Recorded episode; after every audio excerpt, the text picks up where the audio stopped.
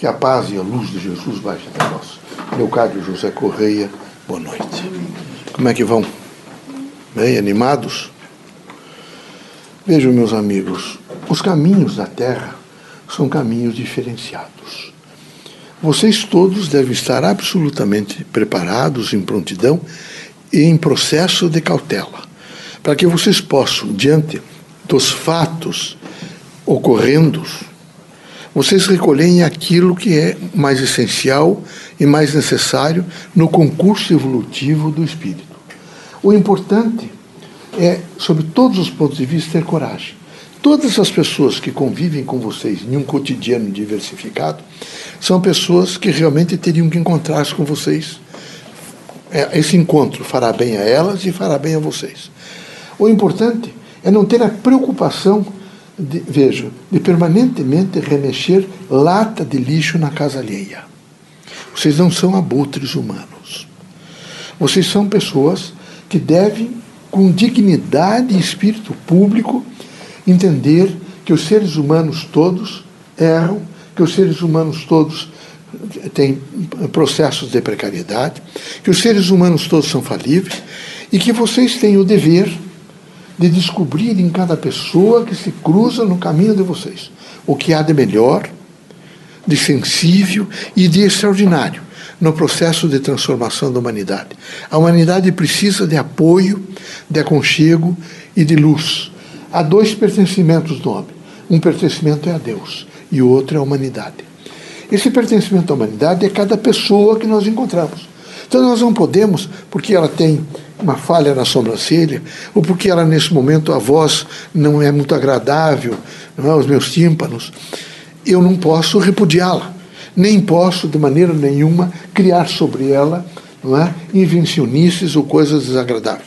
Eu tenho que estar permanentemente entendendo que todos são seres humanos e que estão agregados numa, num coletivo chamado humanidade. E que esse coletivo chamado humanidade tem um grau de representatividade construtiva para o meu ser. Eu preciso desse grau de representatividade construtiva. Eu preciso ter a coragem suficiente para entender todos, e entender todos é, em primeiro lugar, tentar me entender. Quando eu deixo de entender as pessoas que cruzam o meu caminho, é porque eu ainda não me entendi. Eu ainda tenho segmentos da minha vida que estão, nesse momento, sem o devido entendimento da minha própria consciência. Então, eu recomendo a vocês todos que mergulhem um pouco em vocês, é? antes de assoalhar em praças públicas o lixo da casa alheia, que isso é muito desagradável. É extremamente relutante no sentido, vejo, de dizer que cada um é perfeito. Cada um é falível. E é necessário que mesmo aquela criatura que tem a falência do erro, ela entenda que ela pode se recuperar e ela precisa, particularmente por parte dos espíritas, não é? proteção, prece, compreensão, olhar de, de, bondade, olhar de luz, olhar de fraternidade. Isso não significa cooptar com as coisas erradas não significa aplaudir não é, a maldade, aplaudir a maledicência, aplaudir, a desordem moral. Isso significa ter a coragem suficiente para ser homem, vejo, perdoar e não manter de maneira nenhuma, vejo, aquele arrependimento que não é outra coisa senão o chamado espírito é, de sofrimento, porque é o espírito do remorso. Perdão elimina o remorso. E as pessoas todas precisam aprender a perdoar, porque sem o perdão é difícil amar. Sem o perdão é difícil enxergar a plenitude da natureza, porque não se enxerga a plenitude do homem. Então vocês precisam estar livre dessas amarras. E uma das grandes amarras destrutivas da terra é realmente não saber perdoar. Quem sabe perdoar sabe amar, sabe se estender um pouco ao outro, se agachar para dar as mãos e levantar a criatura que está na sarjeta. É aquela criatura que tem sempre a disposição de dizer não tem importância, amanhã será um novo dia, seja corajoso, se perfile junto com as grandes construções. Este é, esta é a mensagem né, do Espiritismo. A mensagem do Espiritismo é de renovação, é de dimensão crítica, é do bem, é da luz, porque é do conhecimento é da sabedoria, é da fraternidade, é da renúncia voluntária, mas é, acima de tudo, da coragem. Cada um de vocês, no sentido do per si de vocês mesmos, vocês não devem ser outra coisa senão aquilo que vocês são. Cada um de vocês deve saber nitidamente o que é que vocês, como é que vocês vão desempenhar as relevantes funções, por exemplo, mediúnica. Vocês são agentes do novo e são agentes de transformação. Nós é, entregaremos a vocês missões como visitar criaturas que estão em terminalidade, visitar criaturas que são alguns que por acidentes mecânicos perderam as pernas, estão desesperados e precisam de um conforto. Visitar pessoas que nesse momento receberam diagnósticos é? assim extremamente estarrecedores, ninguém quer desencarnar, há em vocês um apego e é necessário que haja esse apego à vida terrena. Quando você dá, às vezes, o diagnóstico, imediatamente o indivíduo entra em crise e é preciso que vocês tenham a força moral suficiente para, diante de todos esses quadros, é a mãe que enterrou os restos mortais de um filho, como recentemente aconteceu, e é preciso ir lá e levantá-la e dizer que ela continua, que ela é mãe do mundo, que ela tem vários meninos que ela pode visitar em asilos, em casas de saúde, em hospitais, e até em hospitais de alienados, há um número enorme de crianças com doenças mentais. Então nós temos que, nesse momento, mostrar o lado positivo e construtivo da vida, e não o lado negativo. Nós temos que estar dispostos a, vejo, a um grande trabalho, um trabalho do bem, um trabalho da justiça, um trabalho do amor, um trabalho da fraternidade. Que Deus abençoe vocês todos, que vocês sejam muito felizes e que vocês possam, integrados pelas forças do bem, construir um mundo melhor. É preciso um mundo melhor. O Antônio Green está trazendo é, um aviso no sentido de três flagelos. São horríveis os flagelos que ele está dizendo. Veja, ele diz: a humanidade tem três flagelos a miséria, a fome e a bomba de nêutrons. Os três são terríveis. Ele diz: os dois primeiros são dos países pobres e o terceiro é dos países ricos. É preciso no nosso país, aqui que eu sempre vivi aqui, debelar a fome. É preciso debelar nesse momento a miséria.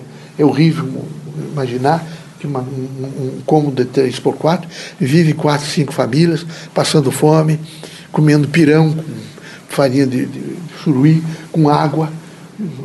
É? Aqui na, nas ilhas de Paranaguá, salgando a comida com água do mar poluída.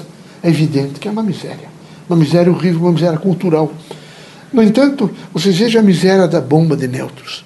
Será que há vantagens dos dirigentes políticos máximos do mundo um ameaçar outro e dizer que destrói a humanidade?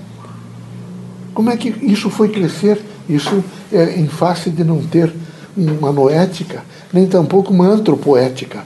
Não é? Um antropo, um homem no sentido ético.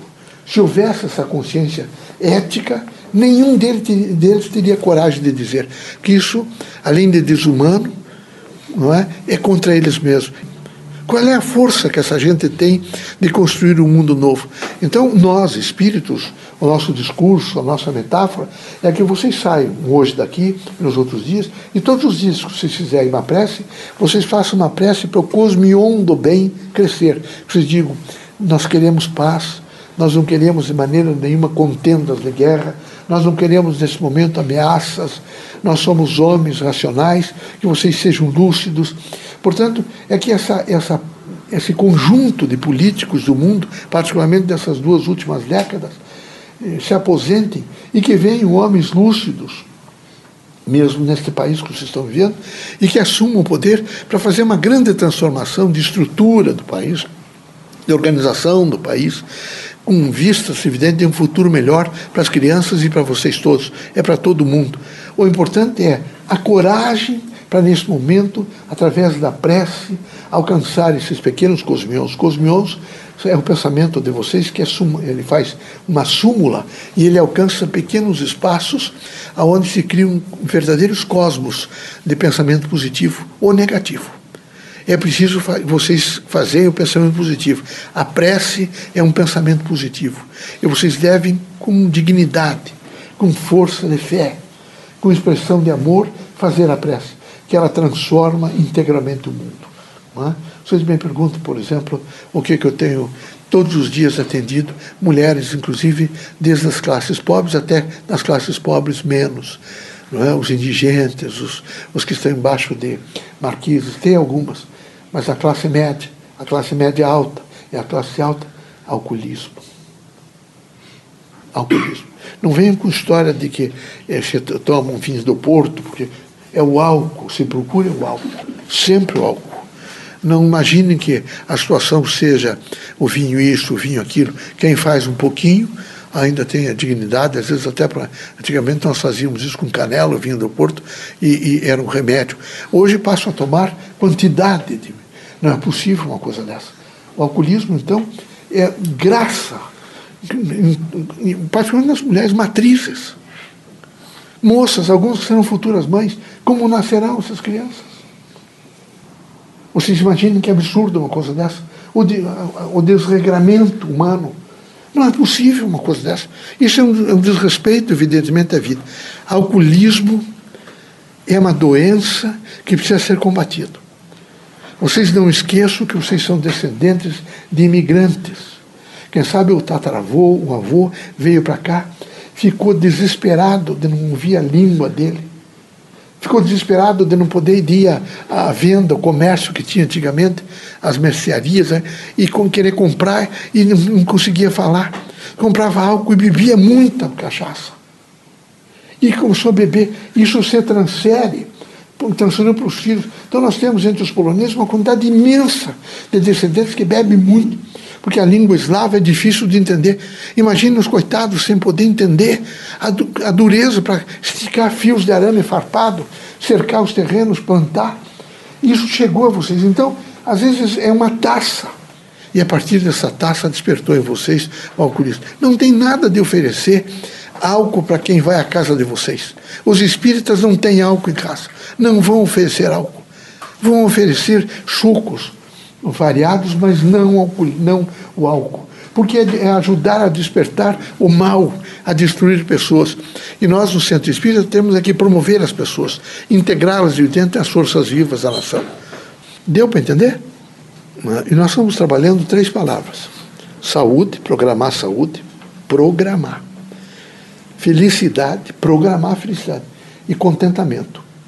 Levanta a mão, eu tenho saúde, tenho felicidade, alegria e sou, estou contente com o que eu sou, com o que eu faço.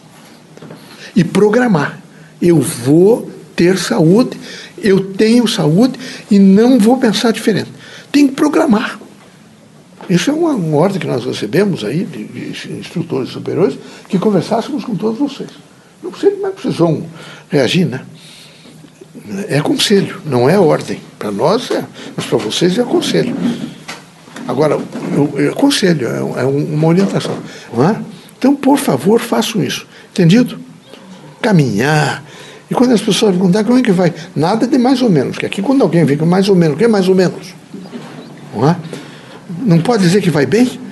Não estou bem, não, você não quer estar tá bem. Não tem nada de mais ou menos. Estou bem. Muito bem. É coragem, meus amigos. Não é? Deus ilumine a vocês todos.